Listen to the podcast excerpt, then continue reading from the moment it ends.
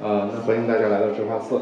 呃，那今天我们在现场呢，为大家准备了开水，在那个舞台的呃这个左前方啊，大家可以自取。呃，然后另外我们的洗手间呢是在第三进院子的西侧。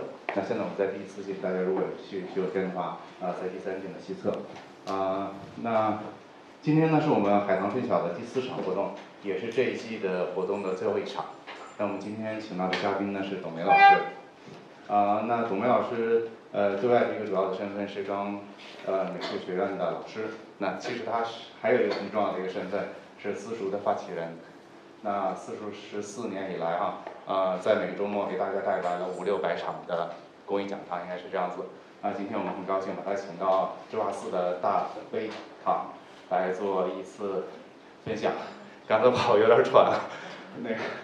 呃，那其实我们质量动机艺术品中心呢是抓次下手的一个文化公司，那么我们也希望向私塾学习，呃，就是董梅老师一直在说的，呃，徜徉国风，不辞绵薄，我们也希望尽自己的一份力量。啊，那下面有请董梅老师带来今天的焦糖两支，呃，与红楼主旨兼具中国文化的植物观。啊，来有请董老师。好。呃，大家好。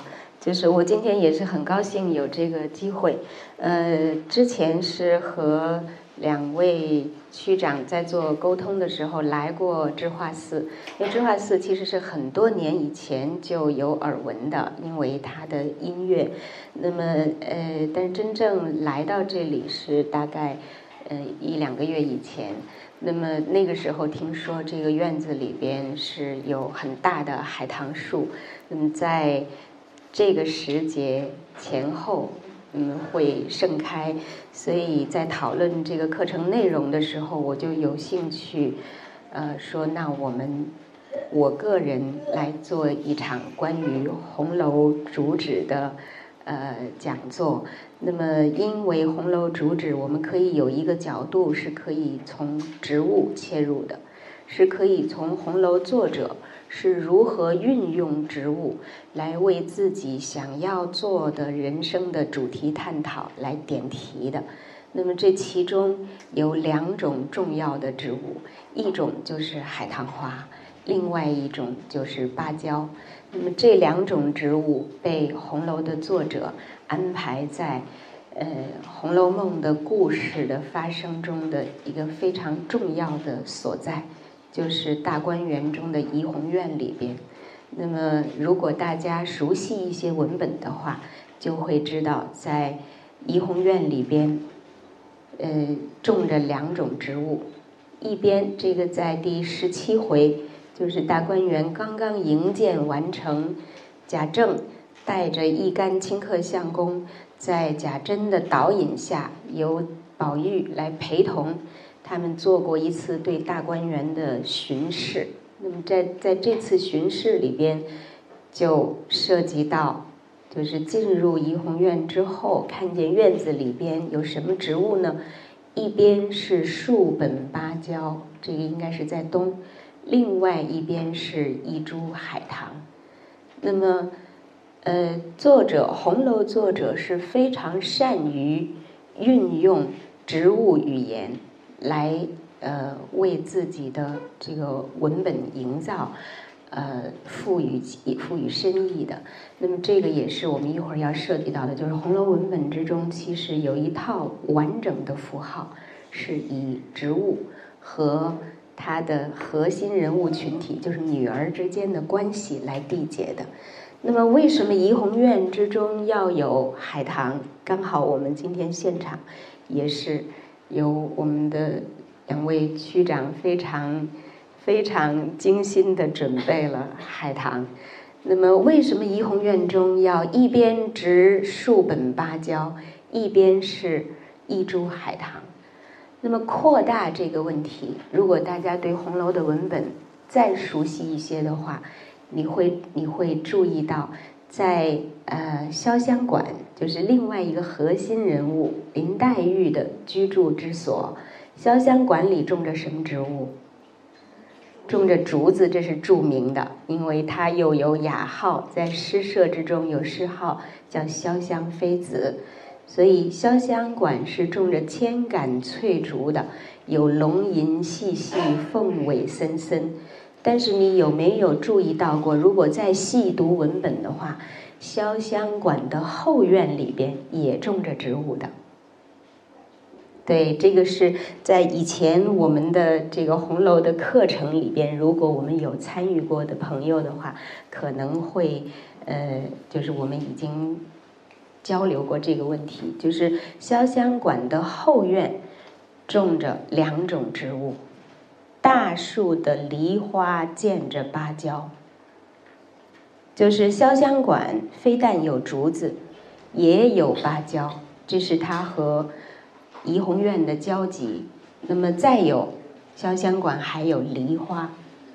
那么如果我们再扩大这个，就是以植物来做观察的这个呃范围的话，大家会注意到，在呃在。第三十七回开诗社的时候，还有一个重要人物和他的处所出现了以植物连接的关系，就是探春。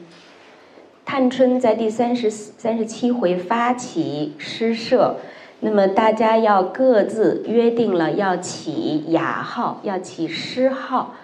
那么探春的诗号得的是什么呢？因为她打趣，探春打趣。呃，黛玉给了他“潇湘妃子”这个雅号，所以黛玉毫不示弱，反唇相讥。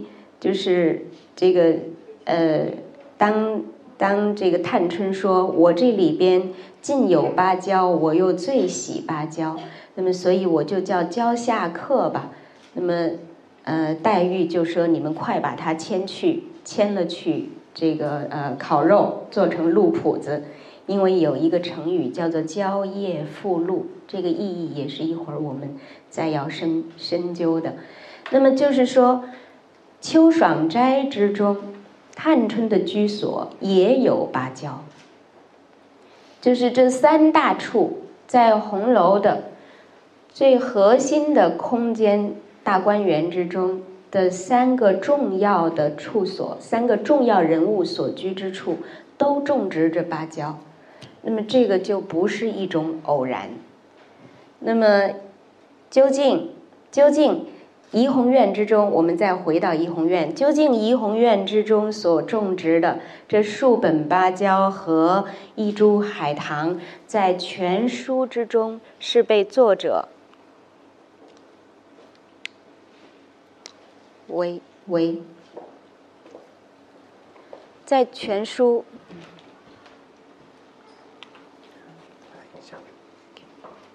为。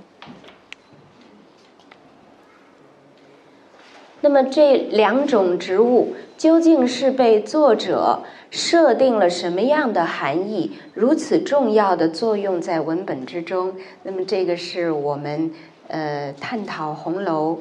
的创作主旨的，就是作者于这部书之中进行了什么样的寄托？那么这是一个重要的切入的角度。呃，我们现在来看《红楼梦》这部书，大家，我们来从把这个问题设定之后，我们进入到文本，就是对《红楼梦》这部书的了解，我不知道各位就是都熟悉到什么程度。呃，我现场也也不做这样的调查了。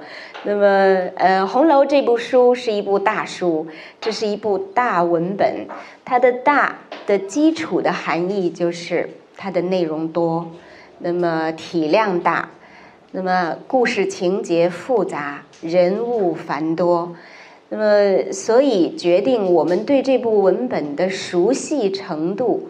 决定了我们对它的理解的深浅度可以进行到哪一个呃，就是哪一个阶段。那么具体而言，比如《红楼》这部书，它究竟写了什么人？我们由核心而急于外延，一起来看一下《红楼》这部书的核心人物，大家可以举出来吗？嗯，好，这是。这是我们了解红楼最核心的人物，对吗？就是宝黛，我应该把它写的，嗯，把它写在核心。宝黛，那么如果再加一个人物是谁？好，宝钗。那么宝黛，嗯，不要太委屈了，宝钗。宝黛钗，好。那么如果我们再扩大的话，红楼涉及哪些人物？对，宝黛、宝黛钗，然后，然后这是一个一个有交集的关系。十二钗对吗？好，十二钗之中，其实，其实在第五回大家看到，它是又分等立的，对吗？十二钗有正，有副，又有右负。所以，如果我们看遍了、观全了正副、右负这三三种册子的话，应该有三十六位女子在内，对吗？那么，以警幻仙子对宝玉所言说，这不仅仅是三十六位女子，她所代表的是是古往今来普天之下所有的女子。那么，所以这个十二钗，十二钗，其实它所代表的，这已经是一个群体了，已经是一个群像了。但是作者意欲以它所代表的是更加广大的整体，这个整体在红楼之中，作者是给他了一个符号的一个总体的符号的，就是就是女儿。那么从第二回冷子兴和贾雨村两个人的闲谈之中。我们听到了红楼第一次出现“女儿”这个词，这个词是分别通过冷子兴和贾雨村的转述，转述了两个小儿、两个小孩子口中语。这两个小儿，一个分别是贾宝玉和甄宝玉，那么两人分别说：“女儿是最清净、最尊贵无比的。”那么，这个但凡要说的时候，都要香茶漱口等等。那么，为什么清净无比？因为女儿是水做的骨肉，所以清净；女男男儿是泥做的骨肉，所以所以浊气，所以浑浊。但是这个我们还要另题做讨论，就是作者是不是真以普天之下所有的男子都为浑浊？那么其实这是“女儿”这个词是象征性的，是诗性的，是作者于其中提出自己的最高理想，寄予自己的最高理想。所以这一句话不可以看煞，就是不能够就是钻牛角尖儿的来看。那么。它是对于作者理想中的人性的讨论，那么这个是，呃，我们现在看到的是这样的一个由核心而扩大，由个体而集于群体。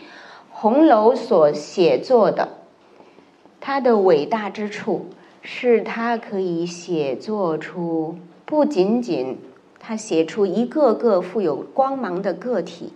而且他可以写作出来丰富立体的形象与心理性格各异的群像，而这个群像又能够服务于作者所将要探讨的宇宙人生之主题。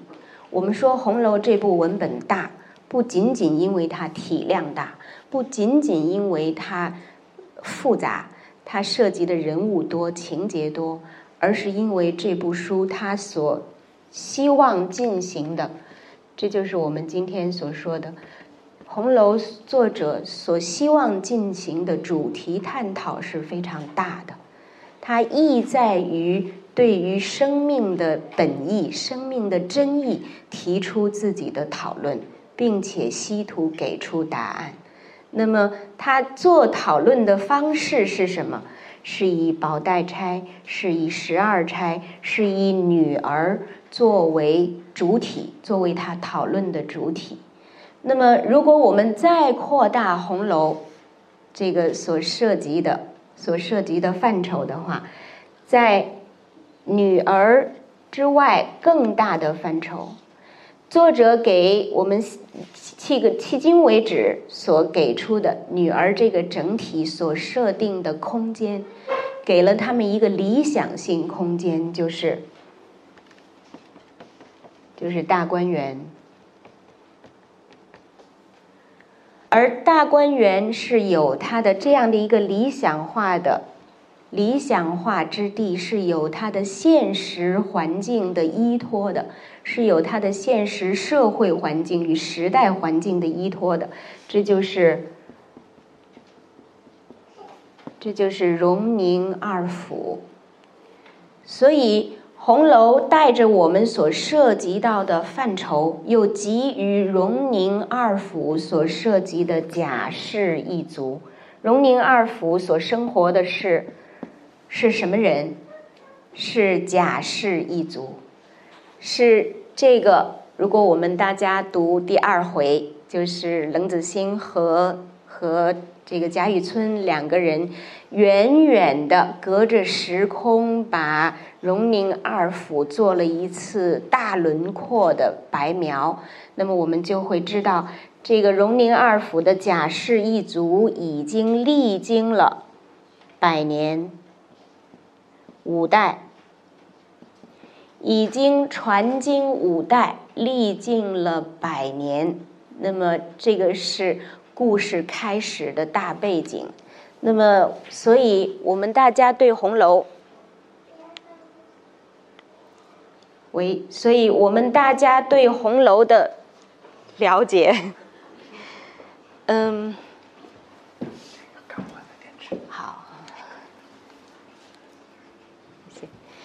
所以我们大家对红楼的了解是这样的：是当故事的帷幕拉开的时候，是一个百年大族的出现，赫赫扬扬已近百载，传到宝玉这一代是第四代。那么宝玉还有他哥哥留下的遗父子，这是贾氏一族的第五代，就是贾兰。和贾兰平辈的是谁？是宁国府中的贾蓉。所以如此看来，我们看到的是，当这个故事帷幕拉开的时候，是在百年之族的五代五代之家的第四代作为核心人物，宝玉作为核心人物。那么，而围绕在他身边的，基于他自身。集于众女儿，又集于贾氏一族的一部荣辱兴衰的大书，而在这个荣辱兴衰之中，作者不要忘了，他要探讨，他要探讨生命的真意。那么，所以这个是一个前言，我们可以作为一个前言。呃，《红楼》这部文本。我们如果再要做这个概括性的观察的话，我们仅就仅就前八十回文本而言，就是我我们呃一起来梳理一下这部书的线性，它的时间性，时间性的故事发展，作者作者完全是按照时间的发展来做叙述的。那么，呃，可以可以说，第一到呃，这个文本我们可以把它分成这样的几段：一到二十三回是一大部分，呃，一到二十二回，sorry，第一回到二十二回这是一大部分，二十三回一直到八十回，这是第二的第二大部分。那么，呃，为什么这样讲？因为二十三到八十回。其实是大观园岁月。那么在此之前的二十二回之前，我们可以以它为前大观园岁月，就是众女儿和众姐妹和宝玉尚没有迁入到大观园中居住，那么这是在前二十二回以前，都是在荣国府，以荣国府为主要空间处所发生的故事。那么其中会有一些片段，这个空间会转移到宁国府。但是自从十七到十八回，元妃因为元妃要省亲，就是宝玉的长姐在宫中升为升为这个皇妃。而回家省亲，为了她的这位皇室成员的到来，特别兴建了省亲别墅，就是大观园。这是十七、十八回，而直到二十三回，才在元春的主持之下，宝玉和众姐妹迁入到大观园之中居住。这就是开始了另外一个历史阶段。那么大观园中的岁月，我们又可以。把这些文本，大家可以算一下，这是多少回文本？五十几回，五十七回文本。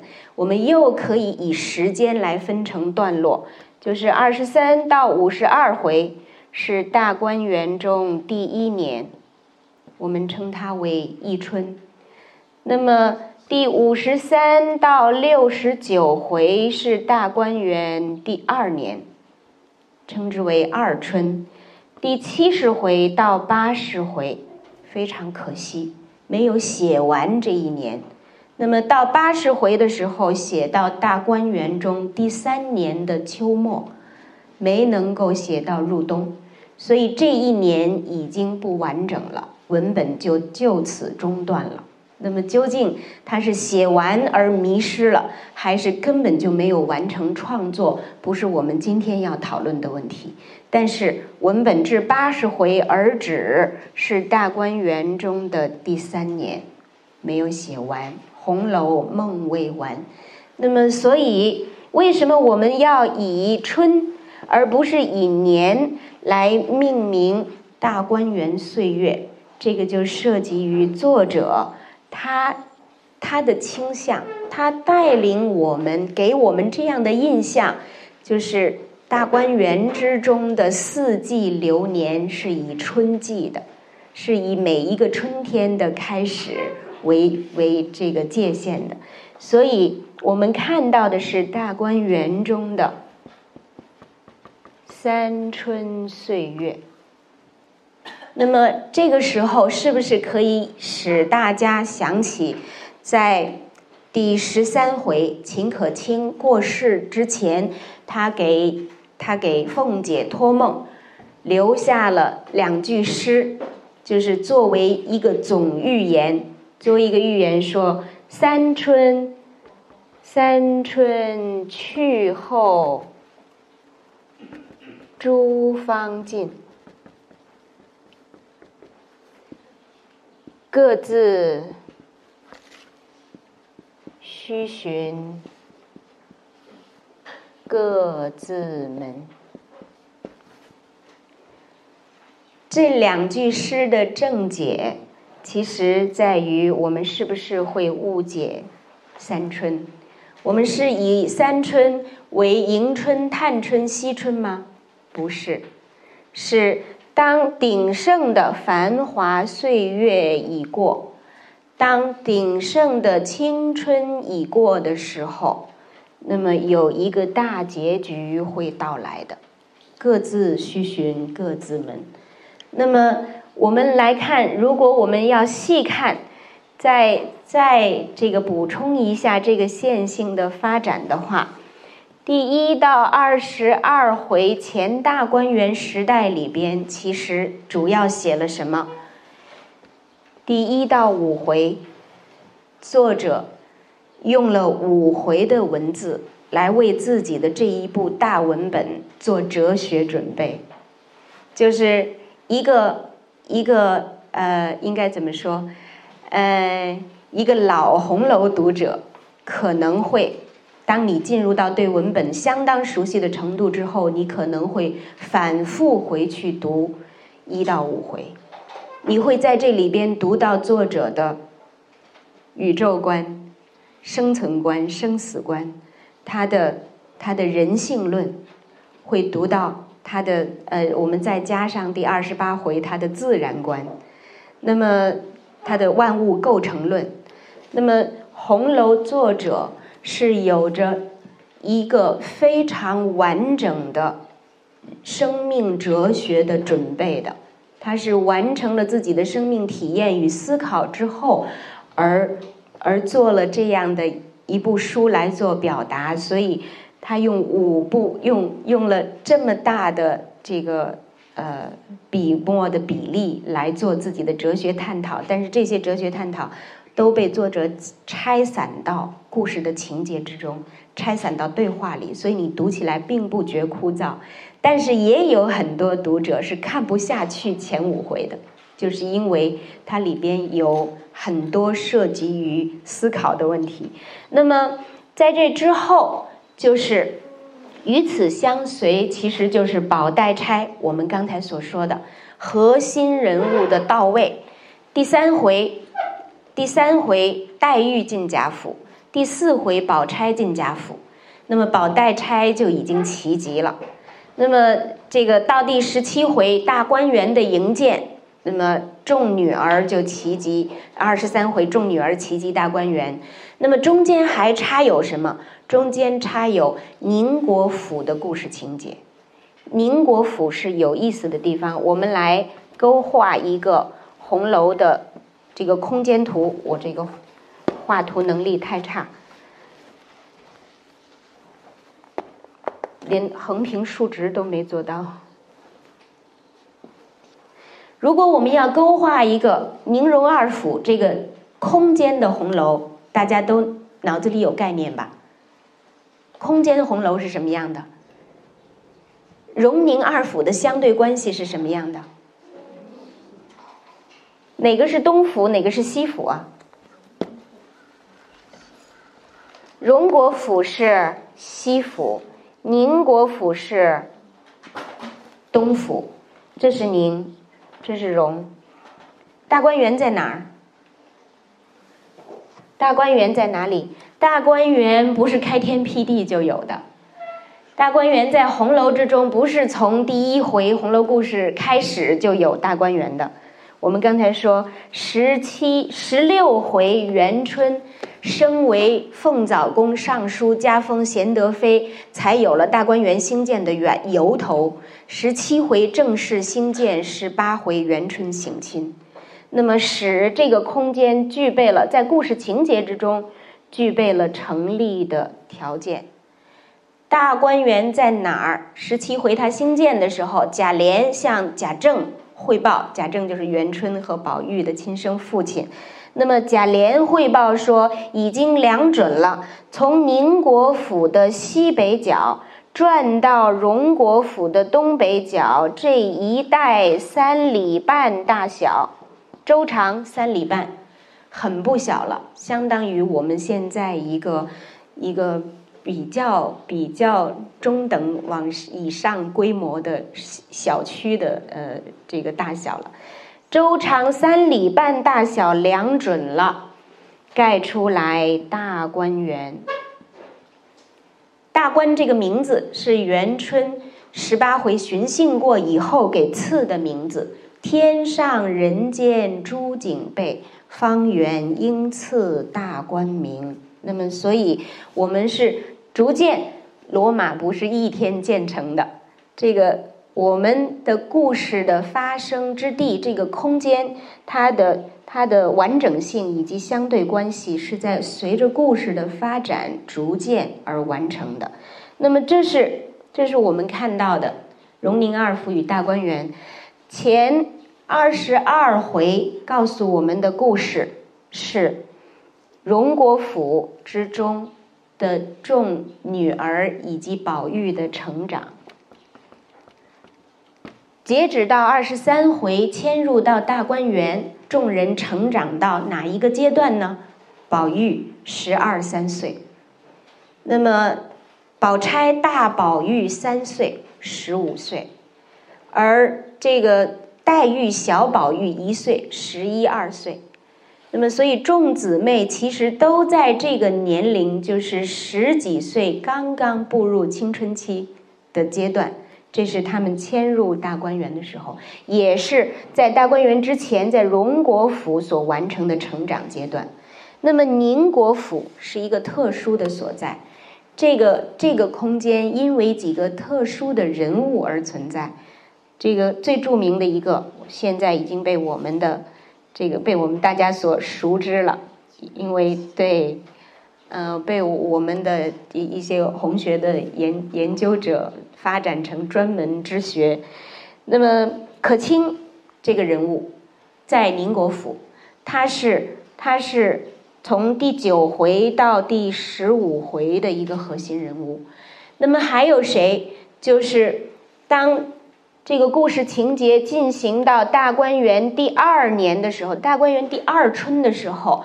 从六十四回开始，故事的核心空间又转回到宁国府，就是出现了两个人物的故事，就是二尤、尤二姐和尤三姐的故事，也是以宁国府为空间的。那么，如果我们把可卿和二尤放在一起来看的话，大家会提取出出来它的一些共性，就是他们都是。具具有一些很强特殊性的女子，而与她们的身上所所发生的恋情，在作者的描述之中，在那个时代之中是带有一个不伦之恋的印章的。那么，所以这个空间，宁国府的空间，是作者在红楼的主题之中做的做的一个副题探讨。就是不符合当时的社会主流道德观的恋情之发生，在宁国府这个空间之中。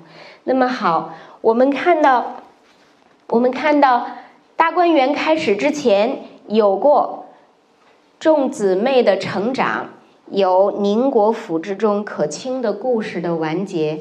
那么进入进入大观园的三春，这是核心文本。我称之为核心文本。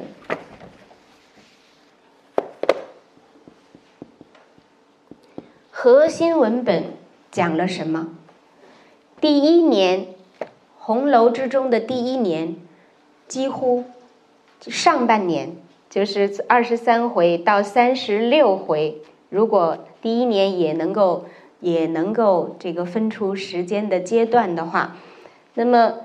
上半年到秋天到来之前，几乎只有一个主题，就是爱情，就是宝黛怎样从第二十三回的共读西厢开始情思萌发。他们在这之前难道不相恋吗？有模糊之相亲，他们是青梅竹马，是两小无猜，一处吃一处睡。长大的都在贾母跟着贾母跟前长的，是有模糊的青梅竹马，但是没有发展成真正的恋情。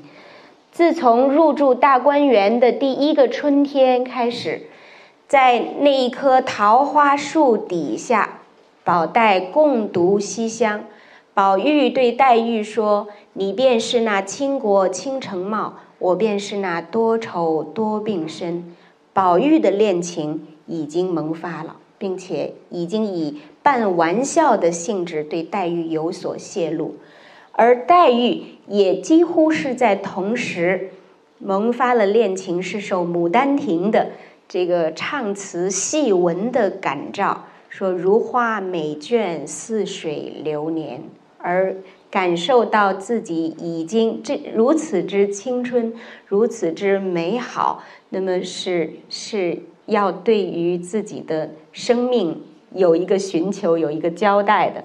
那么，爱情的主题在这上半年里边成为核心，但是大家要知道，他们不可能说破。这是中国的环境，这是中国的古典环境，这是中国的中国人的情感与性格，他们没有这样的条件去对相互言说自己的感情。所以一切都是在各自的心中发展的。那么，直到第三十，直到第三十五回，宝玉与手帕手帕赠出，黛玉体贴出其中深意，而题诗，这两个人才有灵犀的互通。这是，这是所谓灵犀互通。宝黛的情感终于水落石出，中间曾经有过怎样的百转千回，不是我们今天所主要涉及的。但是，但是，呃，我们一会儿会随着主题来叙述一些片段。那么，进入进入到下半年，进入下半年开始便是起诗社，如何大观园中众女儿，镜头开始像我们刚才的同心圆一样。作者的焦点放大，女儿开始作为主题，不再是完全聚焦在宝黛的身上。那么，众女儿是如何生活在这个花柳繁华地、温柔富贵乡之中？那么，是在第一年大观园第一春的下半年，告诉我们。大家如何起诗社？如何作诗？如何吃蟹？如何饮酒？如何听戏？怎样游园？如何流离世界？白雪红梅，冬天下雪以后，大家如何联聚？怎样的有这个？这个周围是玻璃盒子一样的世界，然后众女儿有十几袭大红大红斗篷，一起站在雪地里边，好不齐整。红楼之中有最美的四季，最美的春天，写的最美的秋天，最美的夏与最美的冬，其中三个都在第一年，都在第第一年的文字之中。最美的春天是属于宝玉和黛玉的，一阵风来，桃花树下落红成阵，树下是共读西厢的宝黛。那么最美的秋天是秋窗风雨夕，最美的冬天就是我们刚才说落雪的时候，众女儿在雪地里边，在这样的一个世界里的联诗，她们受到最好的呵护，她们的天性得到。最饱满的这个呃发展，那么到第二年的时候，五十三到六十九回，主题开始变化，就是叙述的叙述的视角再次拉开，大观园之中的上上下下，包括仆妇，包括仆妇和。荣宁二府有着千丝万缕的连接的这这样的群体进入到叙述的视角之中，所以现实性、矛盾性就开始进入到文本叙述之中。所以我们看到大观园的第二年是吵吵闹闹的第二年，就是我们会看到很多很美的词，比如说茉莉花，呃，比如说茉莉粉。比如蔷薇消，比如茯苓这个茯苓霜，比如玫瑰露，每一种美好的东西都是与美丽的植物有关的，但是每一种东西的背后都会引出来一一重矛盾和争吵和纷争，就是。贾府之中，荣宁二府不再是大观园了，是荣宁二府之中的某些属于现实层面的矛盾出现在文本之中。这个矛盾有主仆之间的矛盾，有主人与主人之间的矛盾，告诉我们这个世界不再是一个单纯的诗性的女儿的世界了。那么到第六十四回进入分水岭之后。这由由争吵、由矛盾纷争急转之下而进入，而进入死亡，进入凋零，就是二游。这个我们刚才说以宁国府为空间的二游的出现，然后他们又很快的相继逝去，很快的相继死亡。那么这个凋零、凋零的主题。开始进入到红楼文本之中。当第三年开始的时候，大观园第三年开始的时候，我们看到的是什么？看到的是抄家，抄检大观园，袭人死去，这个与袭人同等地位的大丫鬟，这个迎春的思琪被驱逐，探探春得以保全了他的呃仆人，而惜春的入画被驱逐，怡红院之中是最。这个受到的最大的损失，晴雯死去，四儿方官等等皆被驱逐。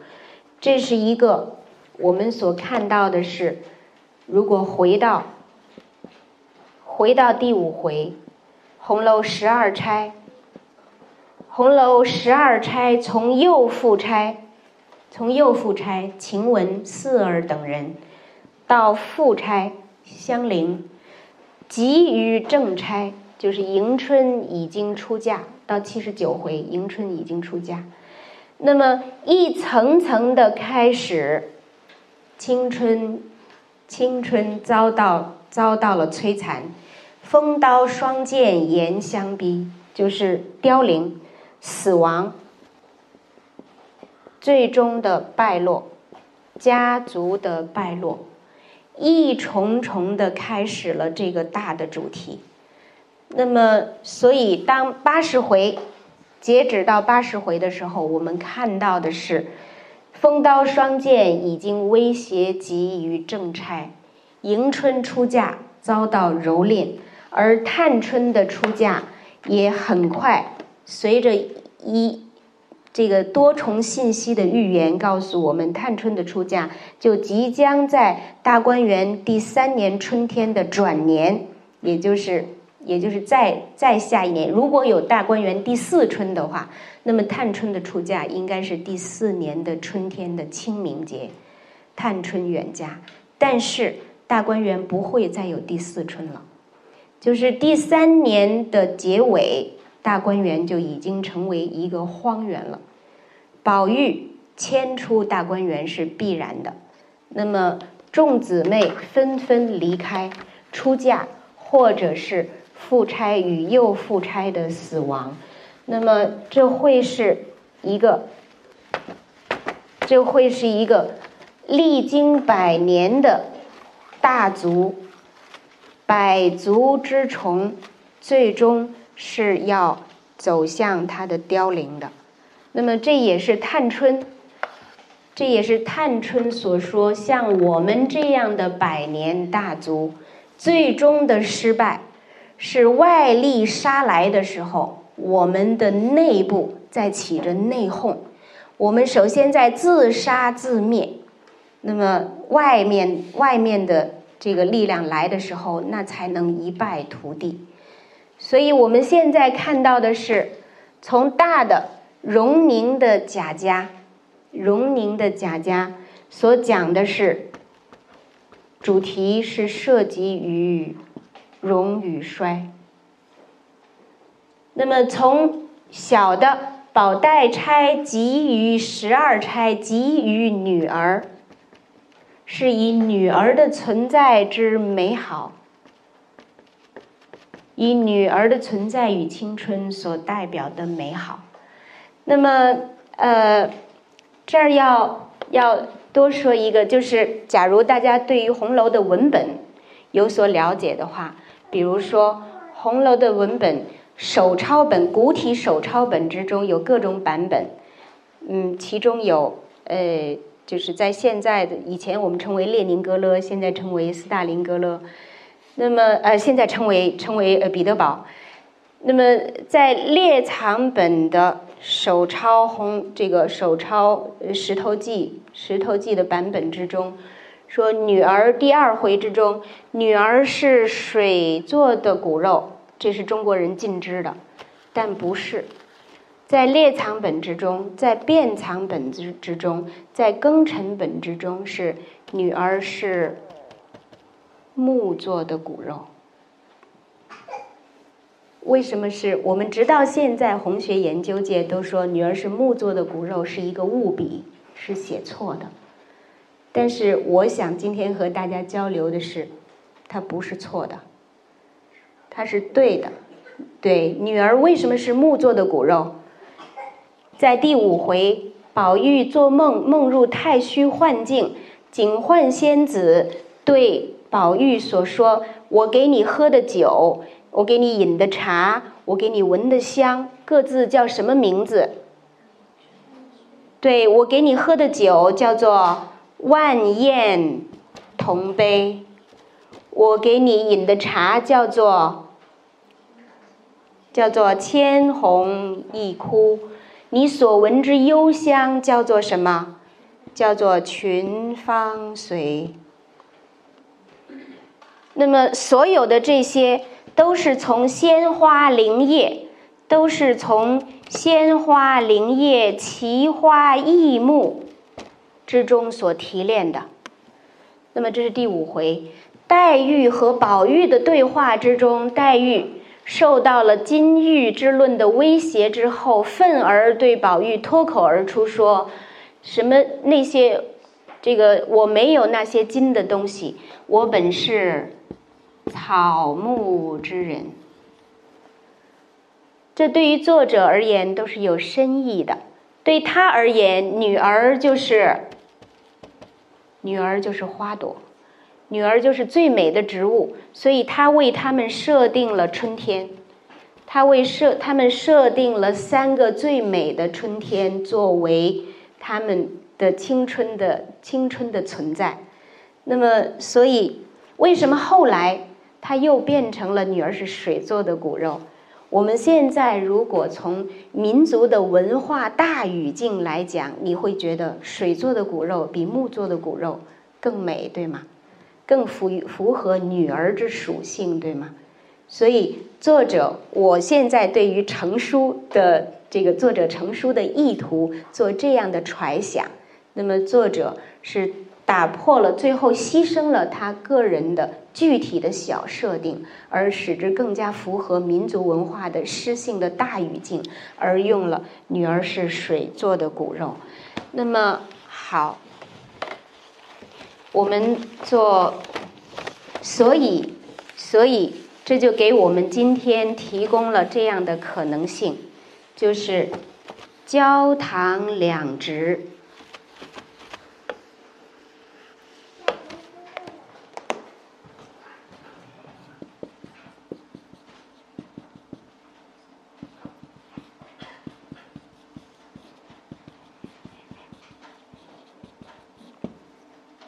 焦糖两直，究竟对红楼而言，对红楼作者而言，具有什么样的意义？那么，他已经，他已经为我们设定了一个总体的草木与女儿之间对应的语言。他为什么要特意安排这两种植物在这儿？这就是需要我们对于红楼的故事，就是所告诉我们的深意有更更多的了解。我个人在读红楼的时候，有这样的呃，有这样的几个经验，就是，呃，我不知道大家这个读红楼会不会掉眼泪？哎，有吗？有敏感到读红楼掉过眼泪的吗？一一直掉眼泪的有吗？呃，我是心很硬的人。呃，迄今为止掉过一次，嗯，不是为林黛玉，为贾宝玉，更严格的说，更准确的说，为自己，就是在第三十，嗯，在第三十四回，呃，宝玉挨打以后。第三十二回，宝玉挨打，挨打以后发生了一系列的，就是相关情节，就是大家怎样去探望他，怎样为他而心痛。那么这个时候出现了一个情节，就是不相干的、不相干的一家人想要对贾府趋炎附势的一家人，叫做傅氏。这都是作者随文生义。这个傅氏是一个地方官。那么，呃，为了巴结贾家，所以听说宝玉挨打，也赶紧派人来探望，派了两个婆子来。那么宝玉居然接见了这两个婆子，让他们进入怡红院，进入自己的卧房之中，是因为姚牧这个富家富士有一位妹妹，据说叫傅秋芳，也是就是是是才容兼备之人。那么所以因为不想不想这个驳了傅秋芳，所以让这两个婆子进入自己的卧房之中，所以这两个婆子。就得以非常偶然的窥见了宝玉的一个生活片段，因为他挨打，想要喝一种汤。我们说生病之人总是嘴刁一些，嘴馋一些。小这个宝玉想要喝小荷叶小莲蓬羹，大家有印象吗？呃，回去查查这个这个究竟会是什么样的。那么凤姐特特的让人做了，然后。贾母与王夫人派大丫鬟白玉串亲自送来给宝玉。那么，这个玉串和宝玉之间有有过节的，有什么样的过节？玉串的姐姐金钏因宝玉而死。那么，所以渊源我不讲了，大家回去看文本。所以玉串身中心中是嫌恨于宝玉的，他不得不出这一趟差。但是心里是不愿意的，所以当递给宝玉这个汤的时候，眼睛是不看宝玉的。那么宝玉也当时正在听宝钗的这个丫鬟金莺儿说话，所以伸手去接汤，两个人都不防头，这一碗滚热的汤全都合在了宝玉的手上，所以两个人各自吓一跳。宝玉问这个，宝玉赶紧问。玉串儿说：“你烫到了没有？烫到了哪里？”好，这个环节就此而止。那么这两位婆子，不相干的婆子，他们走出怡红院告辞，走出怡红院，走在大观园的路上要出去，一边走一边议论，就是。凡是红楼以后，大家再读红楼，凡是有这样的对话之处，大家都不要等闲视之。就是像红楼这样丰富的大文本，越是在这样的冷僻角落里边的议论性的文字，其实往往是是精华，是核心。这就如大家在读巴尔扎克的时候。巴尔扎克自己说：“如果读我的小说的人只读情节而忽略了我那些大段的议论性的文章，你就是买椟还珠，你就是错过了我的思想之中活动的最精华之处。读红楼也是一样的，我举出的这几个片段都会是这样的。那么这两个婆子一边走一边在议论，说这个。”这个宝玉，别人都说他外头这个模样好，心里是有些糊涂的。今天一见，果然是这样。那么明明是烫了他自己，非要问别人烫了哪里。那么另外一个婆子说，真真的是有些呆，有些呆气。我之前来的时候，何家上下都有些抱怨。所以宝玉这个人物，在他的环境之中，是被非议的。是被家中上上下下非议的，如何非议？是说真真的有些呆气，是有些傻的人。那么，这个人，这个傻的人是什么样子呢？看见了燕子跟燕子说话，水中看见了鱼跟鱼说话，看见了星星月亮，不是长吁就是短叹。那么。为为一个花儿也可以流泪。那么，这样的一个人，我不知道大家心下有什么样的感触。就是对我来讲，在一九九五年读到他的时候，我现在可以找到我的阅读的有一个旁批，就是在在这儿，我为自己流下了眼泪。难道这一段写的不是你吗？不是你自己吗？你不曾经对着星星月亮有过什么样的感叹吗？你不曾经对着鱼或者是燕子有过自己的什么样的心理活动吗？其实宝玉就是我们自己，就是我们今天所所这个社会和时代环境之中再正常不过的一个生命个体，但是他在他的环境之中是异类，他是被讥为呆傻的。那么就是这样的一个人，在他他的成长过程之中，作者寄托了自己最深的情感与最大理想。他把自己想要做的人生与生命探索都托付在这个人物身上，而与他站在一起的是黛玉。那么，呃，所以我们看到，我们会看到，宝玉的成长过程之中，以宝黛两人为核心，所探讨的主题是什么？所讲出的作者内心的。他的生命，他的生命追问是什么？第二十七回到二十八回，二十七回非常重要，就是呃，就是非常著名。任何一个读过或没读过《红楼梦》的人，是中国人，几乎都会知道这一回里所涉及的情节就是黛玉葬花，对吧？嗯，我就看小人书也都知道在黛玉葬花，即便你没读过原著的话，那么。黛玉葬花已经成为《红楼梦》之中的一个标志性的符号，一个典型性的情境。它代表着美，代表着诗性，它是和黛玉这个人物灵魂合一的。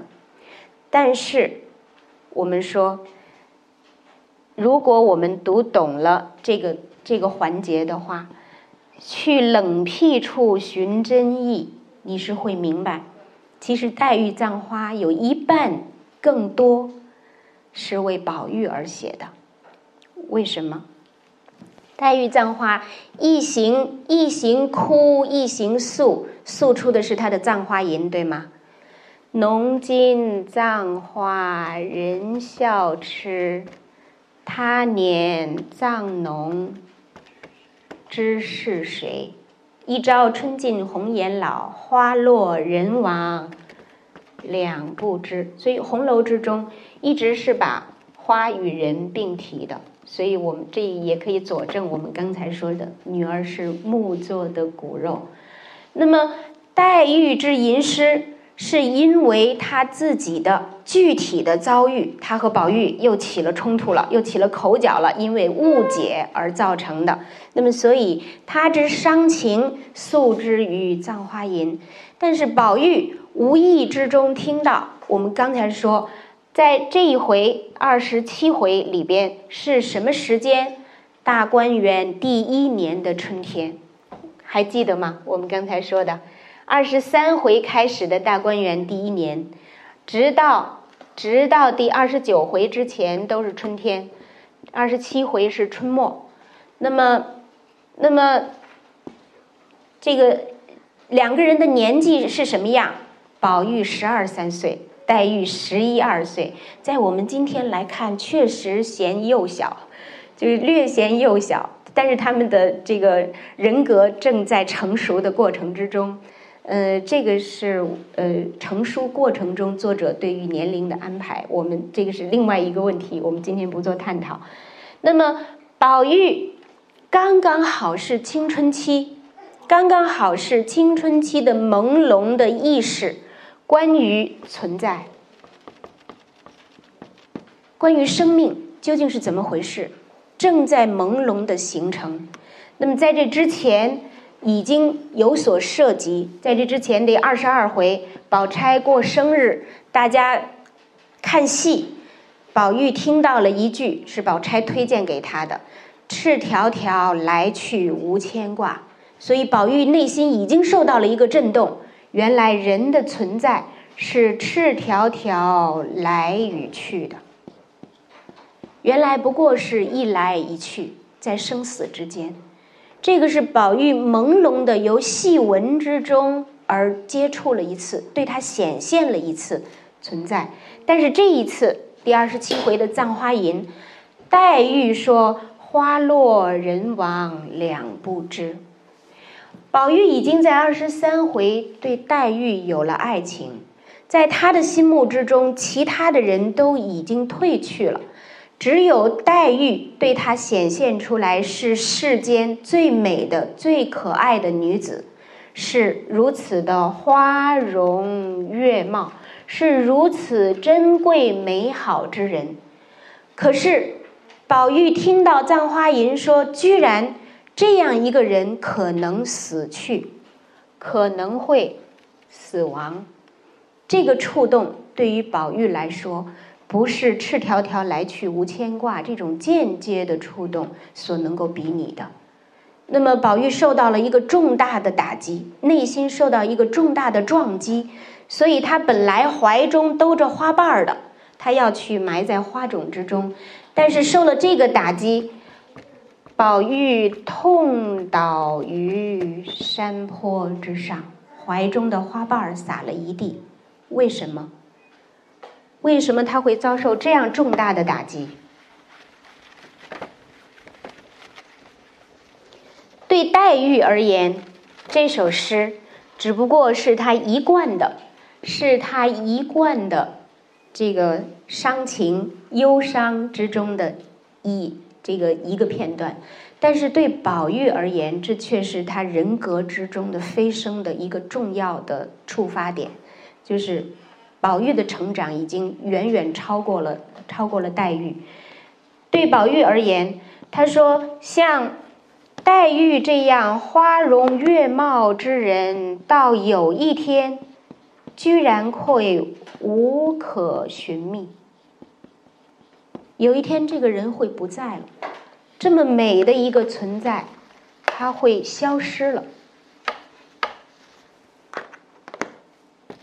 有一天，他会这两个字是很重要的，归于无可寻觅。那么由黛玉而扩展，急于宝钗，而急于香菱，而给予袭人等等众人，那么他们最终都会意会归于无可寻觅。如果他们都不在了的话，那么进一步思及己身，我自己，己身则安在在？我又会去哪儿了呢？我也会消失吧。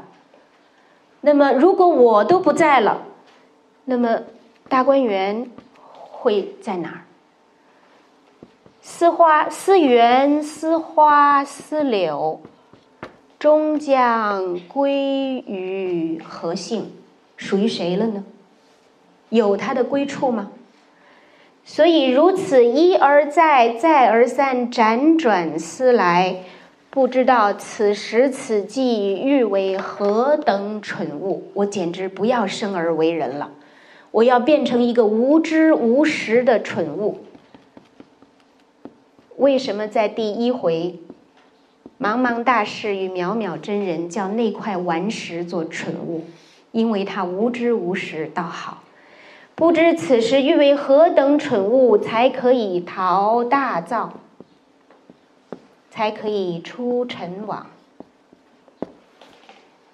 大造，大道之造化；尘网，这个世间世间的这个成住坏空之红尘。那么，不知道我将要怎样褪去人形，变成一个无知无识的存在的话，才能够逃此大造尘网吧？但是死亡这一重生死这一重罗网，有谁出得去呢？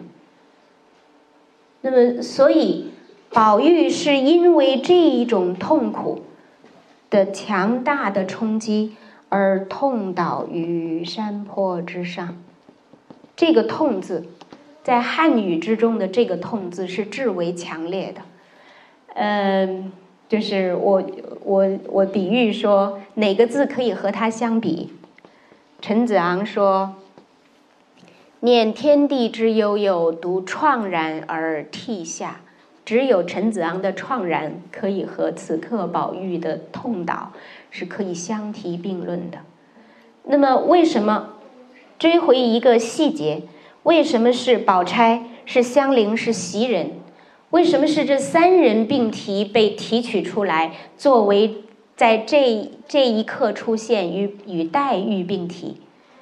我们开篇的时候就说到第五回，宝玉梦游太虚幻境，警幻仙子给他看，给他看册页。